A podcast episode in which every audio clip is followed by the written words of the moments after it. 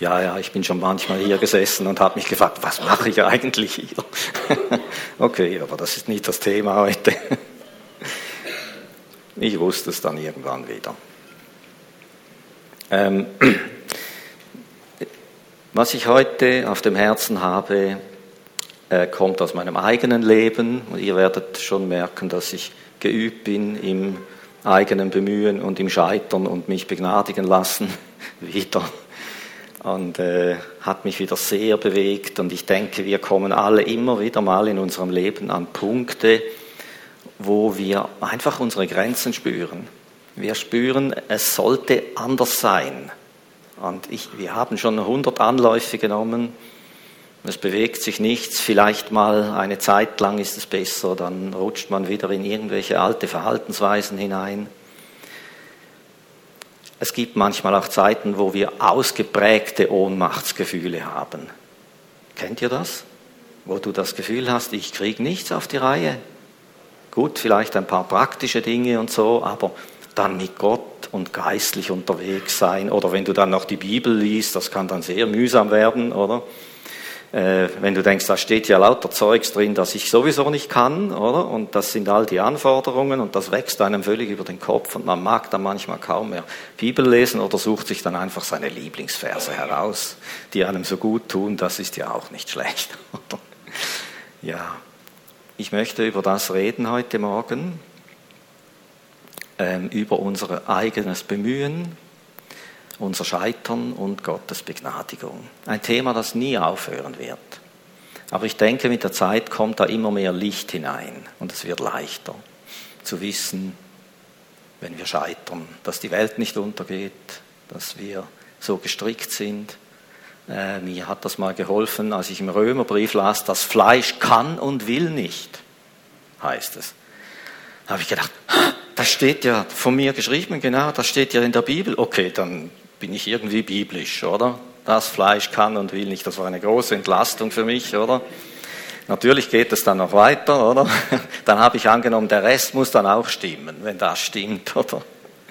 Ja, gut. Also diese Zeiten, wo wir äh, uns investieren, wir sehen, wir ahnen, was der Wille Gottes sein könnte in unserem Leben, was das Gute sein könnte, was da sein sollte und äh, dann raffen wir uns auf. Am Anfang weiß ich noch, da war ich enorm äh, idealistisch und motiviert und bemüht und habe mich investiert und habe gedacht, wir nehmen das Reich Gottes mit wehenden Fahnen ein und so. Und ja, ja, diese Fahnen habe ich dann irgendwann eingezogen, oder? Und äh, bin gescheitert und wieder gescheitert. Und ich habe gedacht, ja, das steht ja jetzt da, das sollte ja jetzt funktionieren und Gott will das und habe mich wieder investiert und wieder investiert und bin wieder gescheitert. Vielleicht hast du jetzt so ein Lebensgebiet Gebiet von dir vor Augen, keine Ahnung, gibt es das? Vielleicht ist, bist du auch in einem Lebensabschnitt, wo das kein Thema ist, kann gut sein. Äh, Behalt's im Hinterkopf, diese Tage werden kommen. Und äh, dann erinnerst du dich vielleicht daran. Ich denke, wir kommen nicht um diese Lektionen herum, wo wir das Wort lesen, wo wir uns anfüllen mit Erkenntnis, begeistert sind, uns investieren und dann irgendwie ins Leere schlagen. Die Dinge, die kommen dann wie nicht und wir schaffen es nicht, oder? Und irgendwann beginnt so etwas wie Niedergeschlagenheit sich einzuschleichen, Resignation, dann beginnst du langsam dich zurückzuziehen. Ja, das kann man wahrscheinlich nicht so wirklich verstehen, ob das so gemeint ist. Vielleicht ziehst du dich auch von Gott etwas zurück. Das ist ja verletzend, wenn man immer wieder probiert und scheitert, probiert und scheitert. Und man hat das Gefühl, Gott sagt, das sollte jetzt sein, oder? Das ist ja unser Empfinden dann. Irgendwann, obwohl wir Gott gern haben, beginnen wir uns dann ein bisschen zurückzuziehen. Aber ich sage euch was. Gott ist ein Meister. Er holt uns wieder aus diesen Löchern heraus. Er fischt uns wieder heraus. Er holt uns manchmal an der Nase und wir sind wieder da und er macht weiter mit uns und vielleicht beginnt die ganze, der ganze Schlamassel wieder von vorne, oder? Vielleicht auf einem anderen Gebiet und so. Dieser Kreislauf, ich denke, das hat viele Gründe. Aber einer liegt mir heute ganz besonders auf dem Herzen. In diesen Situationen kommen wir kaum darauf, dass wir in einer Schule Gottes sein könnten. Das Scheitern, ähm, das Erleben von Scheitern und Zerbrechen eine ganz wertvolle Lektion ist, etwas ganz Zentrales ist. Um das kommen wir nicht herum. Und dieses Scheitern und dieses Zerbrechen am eigenen, an der eigenen Bemühung, am eigenen Versuch, Gott nachzufolgen, heilig zu sein, gute Beziehungen zu leben oder weiß ich, was das da ein Thema ist, keine Ahnung, das sind so meine. Oder? Die haben das Ziel, dass in uns Fleisch von Geist geschieden wird. Das ist so eine Formulierung. Ja? Wir sind ja jetzt nicht im Schlachthaus oder so. Also das Fleisch sollten wir jetzt nicht wortwörtlich nehmen. Die Bibel meint damit verschiedene Dinge, aber hier denke ich der natürliche Mensch mit seinen natürlichen Fähigkeiten und Begrenzungen. Und Geist, das ist Gott, sein Wesen, seine Kraft. Und das muss irgendwann einmal wie getrennt werden in uns, dass das nicht so vermischt ist. Vermischt, mit vermischt meine ich, dass hinter vielen ähm, Glaubensdingen, Glaubens in unserem Leben hinter vielem doch noch viel Eigenes steckt. Das kann Idealismus sein, der irgendwie alles ein bisschen rosafarbig sieht eigene Anstrengungen, Stolz auf eigene Leistung. Oder dass wir uns, trotzdem wir mit Gott unterwegs sind und von der Gerechtigkeit aus Glauben gehört haben, immer noch definieren über Gelingen oder Misslingen. Das merkst du sehr schnell, wenn du Misslingen hast, ob du dich über die Gerechtigkeit Christi definierst oder immer noch deinen Wert schöpfst aus dem, ob du, ob du einen guten Tag oder einen schlechten Tag hattest äh, ob dir das gelungen ist oder nicht. Natürlich, das tut uns allen gut, wenn uns etwas gelingt, oder? Ich habe manchmal den Eindruck, ich habe dann einen größeren Brustkorb oder bin fünf Zentimeter gewachsen. Irgendwie, das fühlt sich gut an, wenn wir so im Flow sind, oder? Ähm, und irgendwie dort beginnt die Vermischung manchmal. Wir, wir vermischen uns plötzlich und wir äh, vergessen, dass Jesus unsere Heiligkeit ist und dass er da jetzt zum Zug gekommen ist und äh, wir schreiben das irgendwie dann auf unsere eigene Karte und bauen auf unsere Heiligung auf. Das ist der Anfang vom Ende, das kann ich euch sagen. Wenn wir dann auf uns schauen, äh, wenn dann der Stolz sich einschleicht und dann äh, machen wir einen Fehler, dann bricht ja das ganze Gebäude wieder zusammen, oder? Und diese Lektion, die, um die kommen wir nicht herum. Die machen wir und machen wir und machen wir. Ähm, ich sage eben, dieses, das ist dieses Vermischtsein, das wir immer noch haben. Es ist noch nicht ganz klar, wer der Retter ist und wer derjenige ist, der gerettet werden muss. Das vergessen wir immer wieder. Wir kommen dann irgendwie aus dem heraus, oder? Paulus sagt das so schön. Ich meine, wenn jemand hätte sagen können, dass er jetzt endlich den Schritt darüber hinaus gemacht hat und jetzt definitiv alles in Ordnung ist mit ihm, Warum sagt er dann, wir haben diesen Schatz in irdenen Gefäßen, damit das Außerordentliche von Gott kommt und nicht von uns? Versteht ihr? Da macht er also eine Unterscheidung. Ich bin das irdene Gefäß, sagt er damit, und Gott ist der Schatz. Und das ist dieses Spannungsfeld, in das wir, wenn wir noch vermischt unterwegs sind, immer wieder kippen. Entweder halten wir uns gleich für den Schatz, wenn alles gut läuft, und wenn es schief läuft, dann sind wir nur noch das irdene Gefäß. Versteht ihr? Verlassen von aller Welt, zerbrochen, kaputt, zu nichts zu gebrauchen, so ein bisschen depressiv und, und resigniert und so. Und dann kippen wir wieder ins andere, wenn wir Erfolgserlebnisse haben, dass wir denken, das geschieht mir nie mehr. Jetzt bin ich mit dem Heiligen Geist unterwegs und so weiter. Und dann sind wir wieder Schatz. Aber Paulus hat diese zwei Dinge immer vor sich. Das ist eine tiefe Wahrheit in ihm. Er weiß, ich bin das irdene Gefäß. Das ist einfach menschlich. Es ist nicht von Gott verachtet. Es ist einfach menschlich und es ist nicht vollkommen. Es wird müde, es hat Hunger Hunger oder wie hieß das da, was wir mal machten? Durst. Diese, könnt ihr euch noch erinnern? Äh, und es ist empfindlich manchmal und was immer. Gut. Gott nimmt uns in diese Schule, in diese Schule des Scheiterns und des Zerbrechens, damit wir einen klaren Blick bekommen auf uns selber und auf ihn.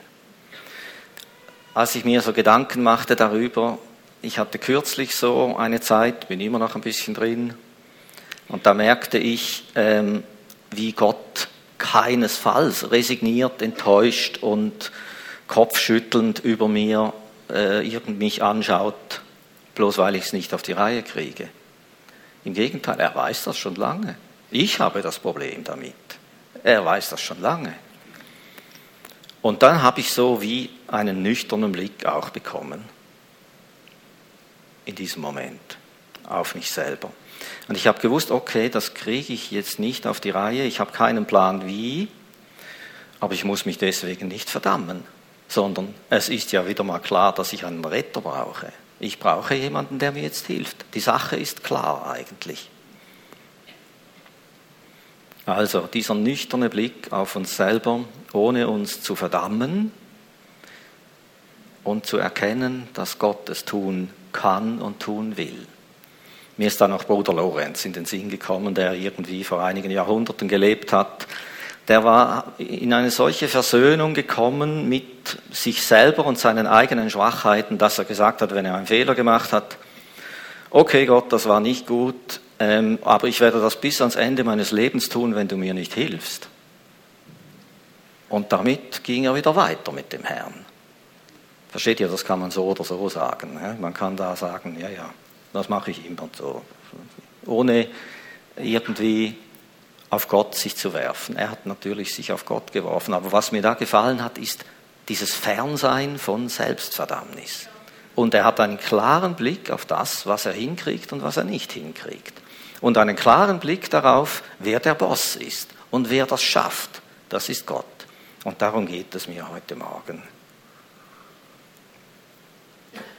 Und vielleicht werden wir das nächsten Sonntag noch vertiefen, mal schauen. Keine Ahnung. Ähm, mir kam das Volk Israel in den Sinn. Man vergleicht ja der Auszug aus Ägypten, der Durchzug durch die Wüste und die Einnahme des verheißenen Landes mit, mit unserer Nachfolge. Das ist legitim. Der erste oder zweite Korinther sagt, das ist uns zum Vorbild geschrieben, was die da erlebt haben, das Volk Israel in der Wüste und so weiter. Und da sehen wir, das Leben in der Nachfolge ist nichts, was wir von uns aus tun können. Genauso wie das Volk Israel von sich aus nicht aus Ägypten herausgekommen wäre. Es sei denn, sie hätten einen Retter gehabt. Und sie wären nicht durch die Wüste gekommen, es sei denn, sie hätten diesen Versorger gehabt, diesen Gott, diesen Wundertätigen, dieser Retter. Und in das verheißene Land wären sie sowieso nicht gekommen. Denn dort heißt es, da sind Völker größer und stärker als du. Das vergessen wir oft, wenn wir Land einnehmen wollen oder wenn wir denken, jetzt kommen wir hinein dann in die größeren Güter, in die größeren Vollmachten hinein oder in ein tieferes Leben im Geist dann kommen sie erst, die ganz großen Feinde. Er sagt, sieben Völker sind es, jedes größer und stärker als du. Und trotzdem sind sie hineingekommen. Ja, wie? Nur durch ihn. Mose hat gesagt, ich mache keinen Schritt da hinein, wenn du nicht mitkommst. Mose hat einen klaren Blick. Er sagt, wenn, wenn ich mich da herumschlagen muss mit diesen 500.000 oder wie viel das das waren, ich komme, ich mache keinen Schritt mehr. Und Gott hat gesagt, ich komme mit ich komme mit dir mit in dieses Schlachtfeld hinein.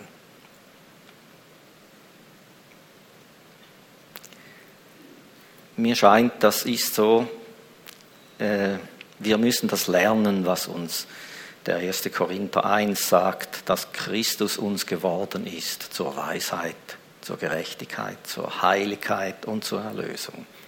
Er ist uns das geworden. Das müssen wir lernen. Das nicht wir das bemühen, sondern dass er das für uns und in uns ist. Was mir gefällt in der Bibel ist dieser, genau dieser nüchterne, klare Blick auf uns. Und darum ist die Bibel oft nicht so ungeschminkt. Äh, wäre sie wahrscheinlich von Menschen erfunden, würde das Ganze viel hübscher klingen, oder? Aber da hat es immer wieder ganz happige Dinge drin. Äh, zum Beispiel bei den Galatern. Da sagt Paulus, die Galater, die hatten genauso eine Krise. Die haben genau Gott erlebt, als Retter, als Wundertäter, das Wirken des Heiligen Geistes enorm. Wenn ich das so lese, denke ich, halt die Luft an. Das möchte ich, dass wir als Gemeinde in diese Tiefen auch mal kommen, die die, die, die Galater erlebt haben. Aber dann schaut mal, was, was ist da passiert?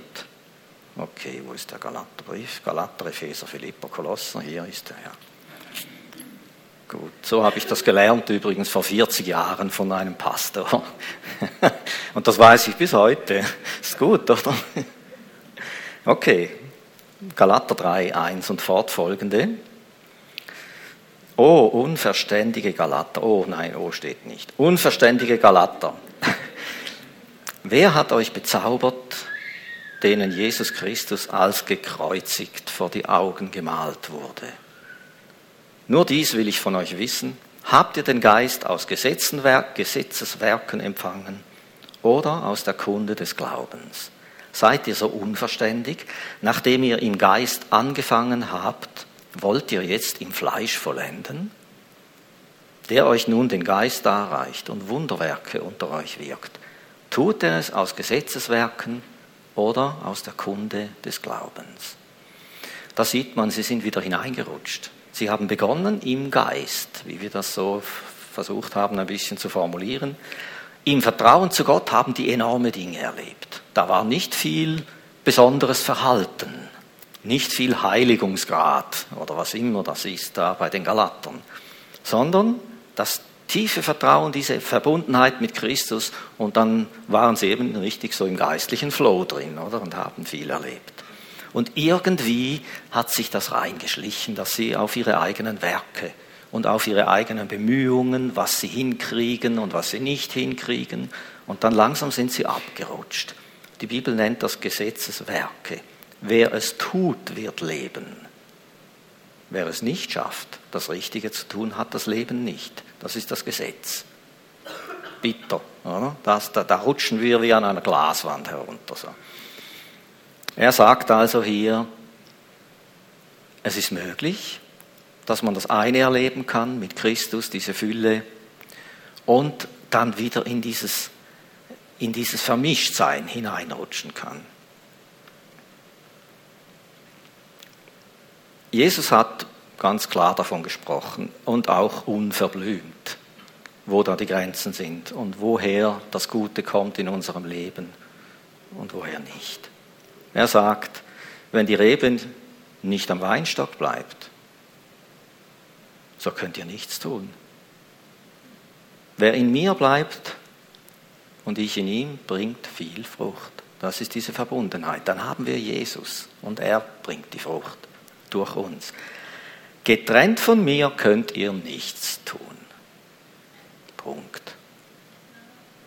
So viel das heißt nicht, dass ich nicht arbeiten gehen kann, versteht ihr? Hier ist von geistlicher Frucht die Rede.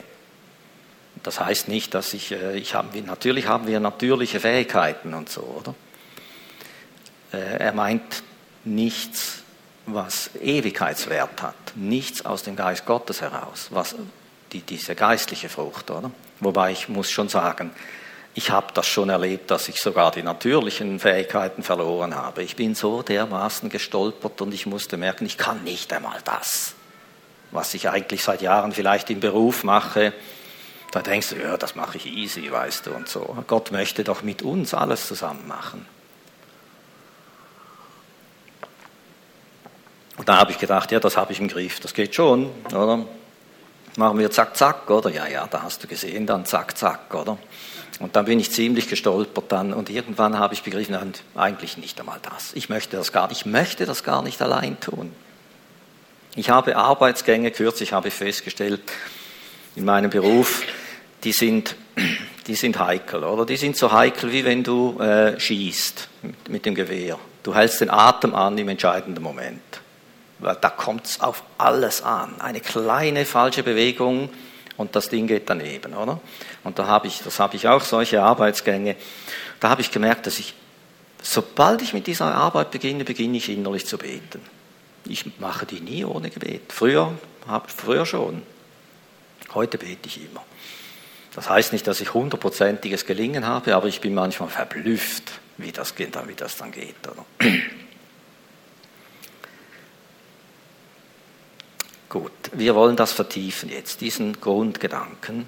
Und ich möchte eine Geschichte als Illustration euch erzählen. Lukas 1.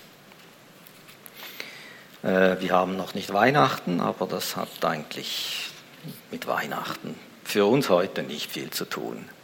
Das ist Maria, als ihr der Engel erschien. Schon der Gruß vom Engel an sie hat sie in Unruhe versetzt. Oder? Gedacht, oh oh, was kommt jetzt? Irgendwie so, oder? Und er hat dann gesagt, du wirst schwanger werden, einen Sohn gebären, er wird der Sohn des Höchsten sein, er wird herrschen in Ewigkeit, sein Königtum wird kein Ende haben. Das ist Jesus, der in uns ist und mit uns ist. Rundherum, da fällt alles zusammen. Es bläst sich riesig auf, fällt wieder zusammen, aber sein Königreich, das wird kein Ende haben. Gut, aber das hat sie ziemlich verwirrt, weil sie erst verlobt war, oder?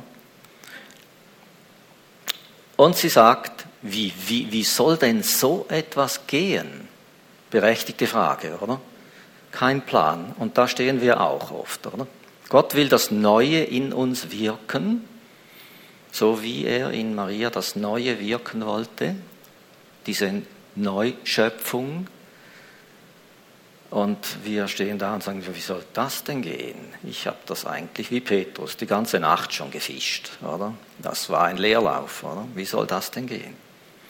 Ja, die Antwort war nicht so kompliziert und die ist auch für uns ganz entscheidend. Und das tut mir richtig gut in den letzten Tagen. Er sagt, der Heilige Geist wird über dich kommen und die Kraft des Höchsten wird dich überschatten. Also wenn du richtig ausgepumpt bist, wenn du ausgeschossen bist, dein Patronengürtel leer, deine Zähne ausgebissen oder was immer die Situation ist, dann leg dich mal hin und lass es an dir geschehen. An dir geschehen lassen. Was war ihre Antwort? Siehe, ich bin die Magd des Herrn, es geschehe mir nach deinem Wort. Mehr liegt nicht drin. Was kann, stell dir mal vor, wir nehmen das symbolisch, gell, dass sie ein, dass sie Leben bekommt in sich selbst, ein, eine Schöpfung, eine Neuschöpfung da in sich selbst bekommt. Das ist ja genau dasselbe wie bei uns, als wir wiedergeboren wurden und diese Neuschöpfung in uns kam. Und auch wenn irgendwelche äh, festgefahrenen Charaktereigenschaften sind und du brauchst das Neue, nicht das so, wie du das immer gemacht hast. Du merkst, das ist nichts. Du brauchst das Neue. Okay, wie kommt das Neue in dich hinein? Und da sehen wir, genau das ist es. Wir neigen dann entweder zur totalen Passivität oder zur Überaktivität, damit das kommt irgendwie, oder?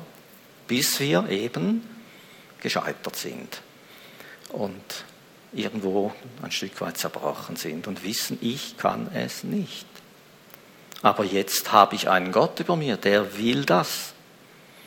Wie der Engel zu ihr sagte, du wirst einen Sohn bekommen. Er will das. Du bist ausgesucht und er will das Neue in dir wirken. Und ja, wie geht das? Das ist dann unsere Frage. Wie soll denn das gehen, dass ich plötzlich so und so bin, das und das kann oder was immer dann jetzt dein Thema ist und meins. Genau so. Es ist, es wird Gott über dich kommen, er wird es wirken in dir. Und was unser Teil ist, ist, dass wir einwilligen in das, was Gott will. Das ist unser Teil. Das ist unsere Aktivität. Wie viel hat, hätte Maria dazu beitragen können, dass so ein Kind in ihr zur Welt kommt? Nichts, oder? Unmöglich. Das kannst du probieren, solange du willst, oder? Aber Gott wollte es und sie hat einfach Ja gesagt. Sie hatte keinen Plan, sie wusste nicht, wie das geht. Das, das hat mir so gut getan. Ich habe so keine Ahnung in gewissen Bereichen, wie das jetzt gehen soll. Ich kann aber einfach, ich sehe einfach, Gott will es und ich kann Ja sagen dazu. Ich kann mich unter die Hand des Höchsten beugen. Eine weitere Stelle, wir vertiefen das so immer mehr, bis das irgendwie so ganz richtig klar ist. Philipper 2, eine verwirrende Stelle. Philipper 2, 12 bis 13. Die hat mir früher viel Kopfschmerzen bereitet oder Bauchweh oder was auch immer.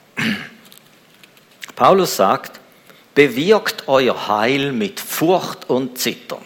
Aha, da haben wir es, oder? Wir sollen doch richtig Gas geben, oder? Aber dann hört er nicht auf. Dann redet er davon, warum das plötzlich funktionieren soll. Denn Gott ist es, der in euch wirkt. Und zwar das Wollen als auch das Wirken zu seinem Wohlgefallen. Hier sehen wir dieses Spannungsfeld zwischen Empfangen und zwischen Handeln. Also wir haben das Fundament. Wir können nur uns investieren im Heil, wenn Gott in uns das Wollen und das Wirken vollbringt. Und das, ist, das wissen wir auch. Äh, dass unser Wollen, das ist auch relativ begrenzt. Oder das ist auch so ein Auf und Ab. Manchmal sind wir begeistert und setzen die Segel. Drei Stunden später ziehen wir sie wieder ein. Unser Wollen, das ist auch ein Stückwerk. Aber es ist ein wichtiges, wie wir bei Maria gesehen haben. Sie hat ihr Wollen unter das Wollen Gottes gestellt. Sie hat das eins gemacht mit seinem Wollen. Und hier sehen wir sogar, dass Gott das Wollen noch bewirken kann oder verstärken kann, dass der, sein Wille eins wird mit unserem Willen. Und dann sind wir plötzlich befähigt. Bewirkt euer Heil mit Furcht und Zittern. Hier ist noch wichtig, dass wir den Urtext berücksichtigen. Das Bewirken, das ist ein bisschen kritisch, finde ich. Ähm, im Urtext heißt das auswirken. Gott wirkt und ich wirke aus. Ähm, oder es heißt herabwirken. Kata ist das dieser Begriff, der vor diesem, vor diesem Verb ist. Kata, das heißt herab. Ich bin nicht ein Spezialist im Griechischen. Für mich hat das eine geistliche Bedeutung wirkt euer Heil herab. Das heißt, ich muss das da oben holen zuerst. Und dann kann ich es, wir sagen, kommt der Gummi auf die Straße, oder? Dann kann ich es herunterholen. Es muss zuerst da sein und dann kann ich aus diesem herausschöpfen. So, das meint es. Finde ich fantastisch. Und hier kommt dieses Spannungsfeld, löst sich plötzlich auf zwischen meinem Handeln und dem Empfangen. Eine weitere Stelle noch, Römer 12, 1 bis 2, die eigentlich nochmals dasselbe sagt. Es gäbe so viele Stellen, aber wir haben nicht Bibelstunde, wir haben Sonntagmorgen Gottesdienst. Der ist auch gut. Der hat mir auch früher Kopfschmerzen bereitet. Heute bin ich da, tut es mir gut, wenn ich das lese. Oder? Da kommt wieder die Anforderung, das, was Gott will, oder? Das, was uns dann manchmal so überfordert. Ich ermahne, oh, wenn ich das nur schon höre, ermahne, oder? Heißt eigentlich beiseite rufen im Urtext. Das gefällt mir besser. Für ein vertrauliches Gespräch beiseite rufen. Ermahnen hat immer so, da weißt du schon, jetzt äh, habe ich irgendeinen Mist gebaut oder so. Aber es meint eigentlich dieses Beiseite rufen für ein persönliches Gespräch. Ich rufe euch nun beiseite, Brüder und Schwestern, durch die Erbarmungen Gottes eure Leiber darzustellen als ein lebendiges, heiliges, Gott wohlgefälliges Opfer, was euer vernünftiger Gottesdienst ist. Und seid nicht gleichförmig mit dieser Welt, sondern werdet verwandelt durch die Erneuerung eures Sinnes. Gut, also hier haben wir wieder auch so eine Sache, an der ich mir die Zähne ausgebissen haben, habe. Dieses eure Leiber hingeben für ein lebendiges, heiliges, Gott wohlgefälliges Opfer. Das habe ich manchmal gar nicht gemocht. Da habe ich gedacht, oh nein, oder? Was heißt das wohl alles? Oder mir hat gegraut manchmal, was das alles heißen könnte, auf was ich da alles vielleicht verzichten müsste und was da schwierig wäre. Und ich habe irgendwann habe ich gemerkt, das schaffe ich nicht, oder? Bis ich dann weitergelesen habe. Wir sollen verwandelt werden durch die Erneuerung des Sinnes.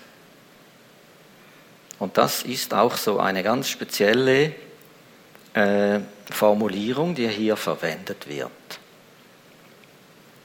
Das heißt nämlich, lasst euch verwandeln. Das, der Punkt ist ja, dass unser, unsere Gesinnung nicht erneuert ist. Wenn unsere Gesinnung so wäre wie Gottes Gesinnung, dann würden wir sagen, yes, das ist das Beste, was mir geschehen kann. Du hast so viel Erbarmen an mir erwiesen, du kannst alles haben. Es ist sowieso besser, wie wenn ich es behalte, oder? Das gibt nur Mist, oder? Wenn ich alles behalten will, letztendlich. Das wäre die erneuerte Gesinnung, die fehlt uns manchmal etwas. Wir sehen dann einfach wieder, was, was wir alles verzichten könnten. Und Gefahr lauert da und das rote Lämpchen blinkt auf. Oder geht euch das auch so übrigens? Okay, gut, dann bin ich beruhigt. Ich dachte vielleicht, ich bin der Einzige oder so. Lasst euch verwandeln. Also, der Schlüssel ist unsere Gesinnung.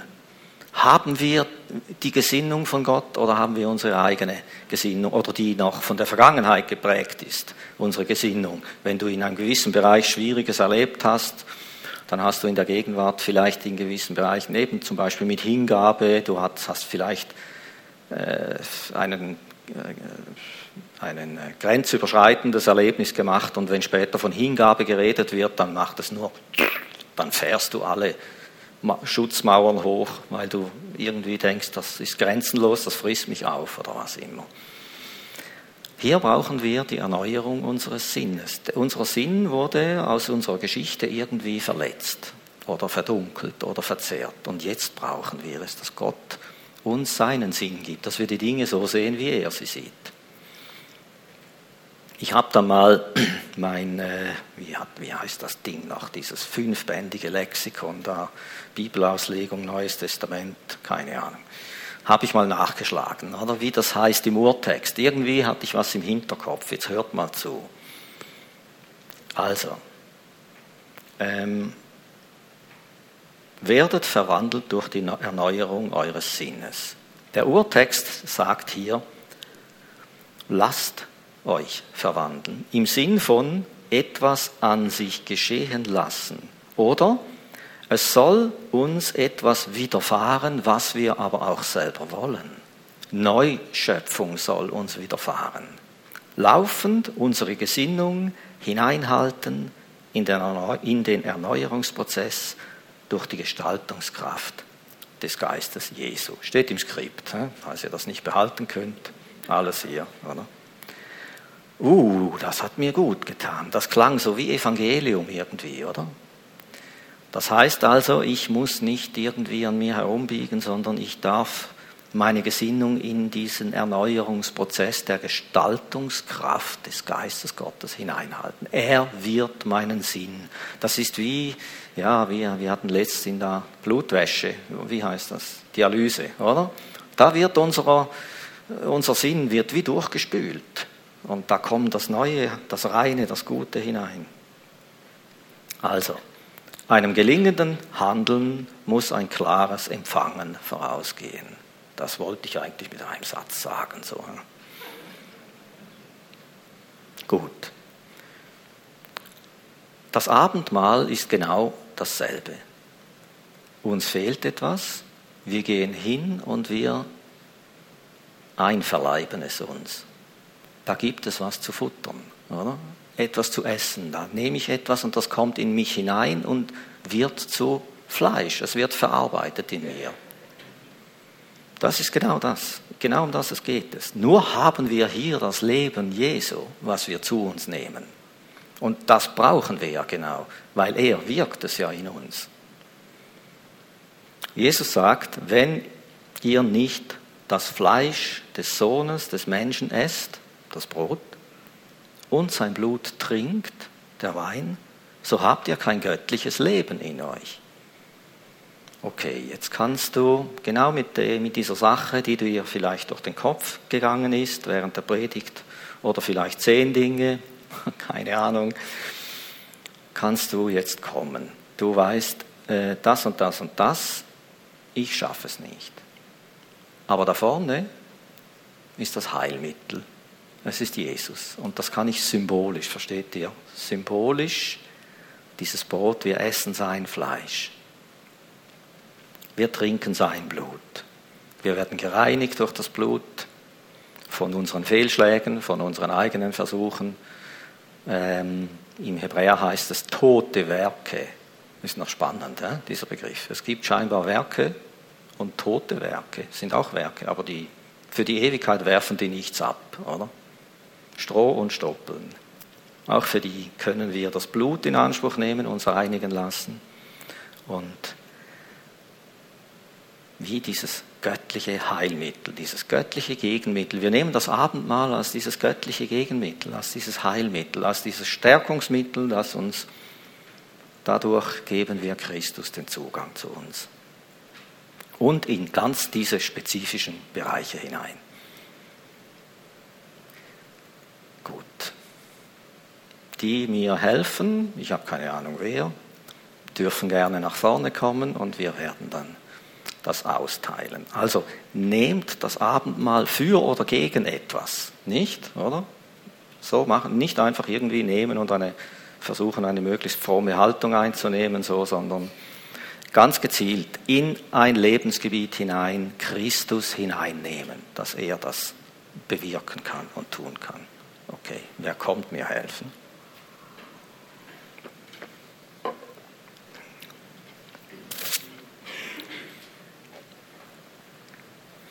Okay, wie geht das da? Keine Ahnung. Ja, ja, helft mir einfach, wir machen es miteinander. Ja, genau. ich habe Kirchengeschichte gelesen und habe gemerkt, wie im zweiten oder dritten Jahrhundert bereits auch das Abendmahl verfremdet wurde und Job der ganz Oberen wurde. Und vorher war das ganz normal, so wie wir das machen. Brüder unter Brüdern haben, sind zusammengesessen, haben es genommen. Und erst später kam das hinein mit dieser Trennung, dass das nur die ganz Heiligen dürfen und so, und die ganz Oberen. Okay. Möchtest du für den Wein danken?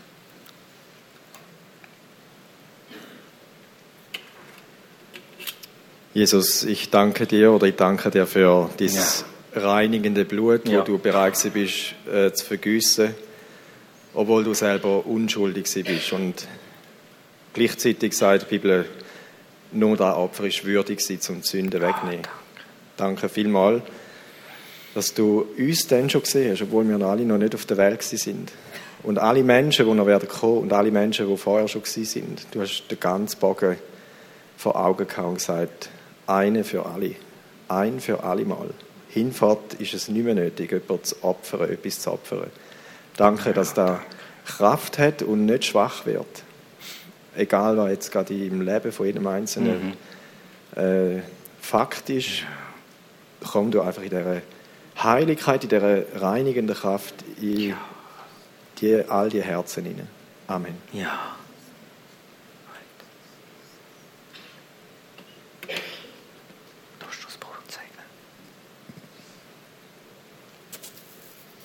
Ja, Jesus, danke vielmals, dass du bist vom Himmel oben ab zu uns auf die Erde.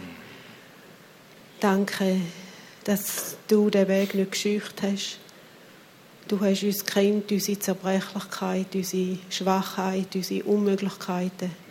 Und du verurteilst uns nicht. Du weißt das alles und du lädst uns ein, dass wir einfach kommen und einfach unsere Herzen dir alles, was uns so schwer, so unmöglich scheint, dass wir da einfach vor dir anlegen und das Neue von dir in uns aufnehmen. Danke vielmals, dass du uns das Angebot jeden Tag wieder neu machst. Auch heute Morgen ist die Gelegenheit da. Wir dürfen einfach uns von dir fühlen lassen. Und von dir, von dir führen lassen. Von dir uns befähigen lassen. Und ich danke dir, dass du so einfach die Frucht wachsen lässt, wo du möchtest, dass sie in unserem Leben wächst. Mhm. Ich danke dir von ganzem Herzen. Danke für dein Liebe, das du brechen lassen hast. Und dass wir da jetzt einfach als Zeichen das Brot dürfen zu uns nehmen und damit dürfen proklamieren, du bist unser Retter. Mhm. Danke vielmals von ganzem Herzen dafür. Amen. Ja.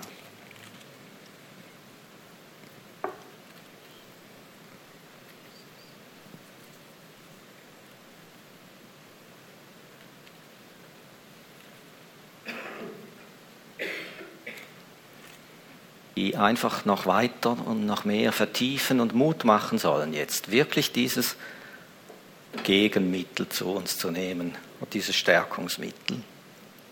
Paulus sagt 2. Korinther 3, 4, solches Vertrauen aber haben wir durch Christus zu Gott. Nicht, dass wir von uns aus tüchtig wären, etwas zu erdenken, als aus uns selbst, sondern Unsere Tüchtigkeit ist von Gott, der uns auch tüchtig gemacht hat zu Dienern des neuen Bundes.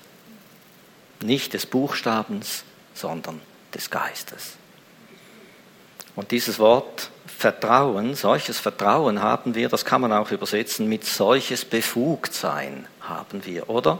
Solche Handlungsberechtigung haben wir durch Christus zu Gott und du nimmst jetzt Christus zu dir. Er ist es, der dich autorisiert. Er ist es, der in diese Bereiche hineinkommt in deinem Leben. Es ist einfach, ich möchte euch daran erinnern, ich bin dein Sohn, deine Tochter, mir geschehe nach deinem Wort. Gott möchte es tun und du darfst Ja sagen dazu. Ich mache meinen Willen eins mit dir. Das ist so etwa das Eingangstor. Ja.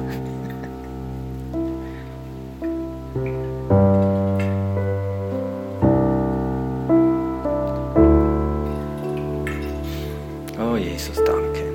Wir danken dir, dass es so einfach ist. So einfach ist. Und doch sind wir oft so verwirrt in diesen Fragen. Danke, dass du hier bist mit deinem Geist und dass du jetzt in unseren Herzen Löcher auffüllst, Bedürfnisse stillst, mit Licht und Wahrheit hineintrittst, mit Kraft, mit Trost, wo es Trost braucht. Danke, dass du wirkst. Letztes Wort für die Woche, die vor uns liegt. Der Gott des Friedens aber, der den großen Hirten der Schafe aus den Toten heraufgeführt hat, durch das Blut eines ewigen Bundes, unseren Herrn Jesus, er vollende euch in allem Guten. Er vollende euch in allem Guten, damit ihr seinen Willen tun könnt und wie macht er das? Indem er in uns schafft, was vor ihm wohlgefällig ist. Durch Jesus Christus. Jesus, wir danken dir. Wir danken dir.